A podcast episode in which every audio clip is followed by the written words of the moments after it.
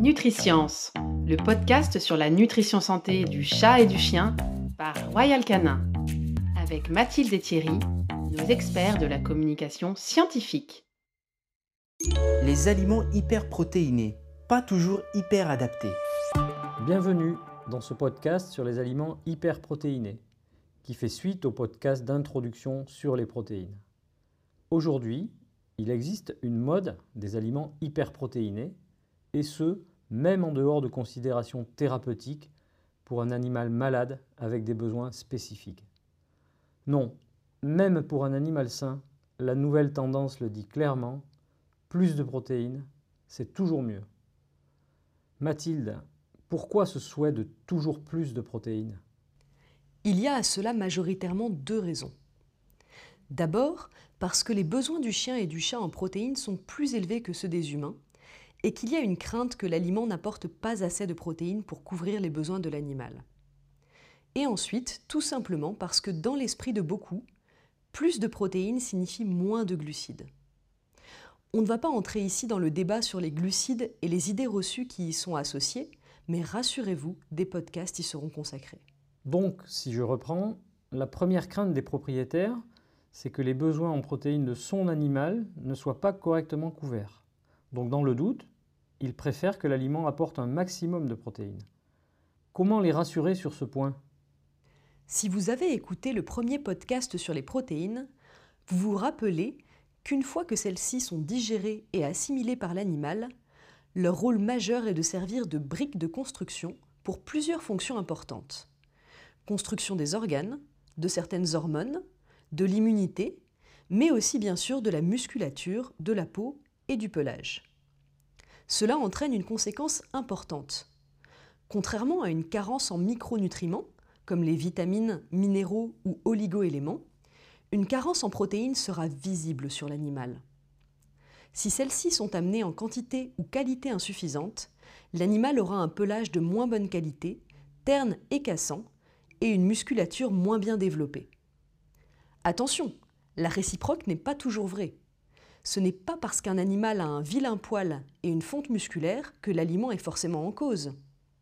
En effet, cela peut également être l'expression clinique d'une maladie chronique, comme la maladie rénale ou le diabète.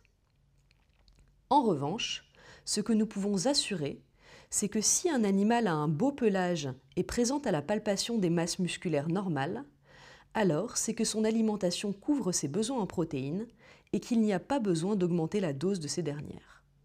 Du coup, Mathilde, si on donne à l'animal plus de protéines que ce dont il a besoin, les protéines excédentaires, elles deviennent quoi?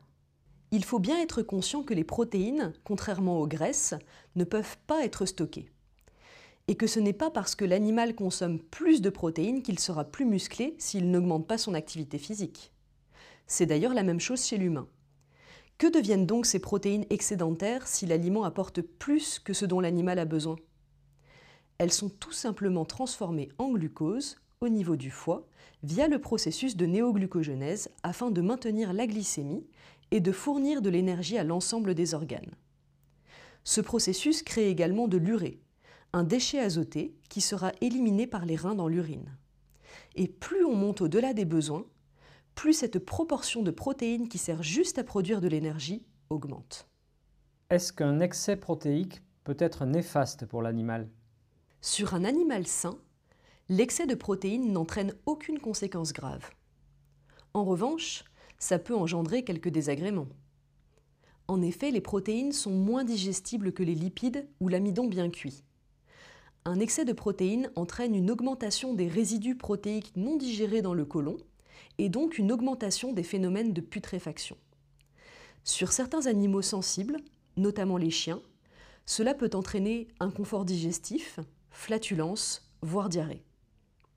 Ça a aussi des conséquences sur le microbiote, car les populations bactériennes responsables de putréfaction protéique, comme les clostridies, vont se développer au détriment du microbiote considéré comme sain.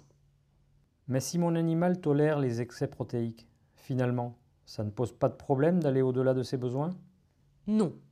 En dehors des troubles digestifs, l'excès protéique ne pose pas de problème à un animal en bonne santé. Mais en fait, ta question va au-delà de l'animal seul et concerne aussi la planète. Les protéines animales ont un coût écologique très fort. À titre indicatif, aux États-Unis, l'alimentation des chiens et des chats est responsable de 25 à 30% du coût écologique dû aux productions animales, c'est-à-dire de l'utilisation des terres, de l'eau, des énergies fossiles, des phosphates et pesticides. Aller au-delà des besoins en protéines du chien et du chat, c'est donc participer à augmenter encore cet impact. Or, on l'a vu, aller au-delà des besoins de l'animal, c'est brûler des protéines pour fabriquer du glucose, et ce d'ailleurs avec un rendement peu efficace. Pourquoi ne pas fournir cette énergie autrement? Tout simplement grâce à l'amidon, et limiter ainsi le gaspillage protéique Dans certains cas particuliers comme l'obésité, le diabète ou le cancer, aller au-delà des besoins protéiques peut avoir un intérêt. En revanche, dans le cas d'un animal sain, couvrir les besoins, oui, mais faire passer une idéologie avant la science et la planète, est-ce que c'est bien raisonnable? En résumé, une carence en protéines, que ce soit à cause d'un problème de quantité ou de qualité, c'est-à-dire de digestibilité ou d'équilibre en acides aminés, va être rapidement visible sur l'animal. Un animal avec une musculature bien développée et un beau pelage n'a pas besoin de plus de protéines. Les excès serviront juste à produire du glucose avec un assez mauvais rendement et un impact écologique loin d'être nul, et peuvent en plus engendrer des troubles digestifs chez l'animal. Restez à l'écoute pour en apprendre toujours plus sur la nutrition santé.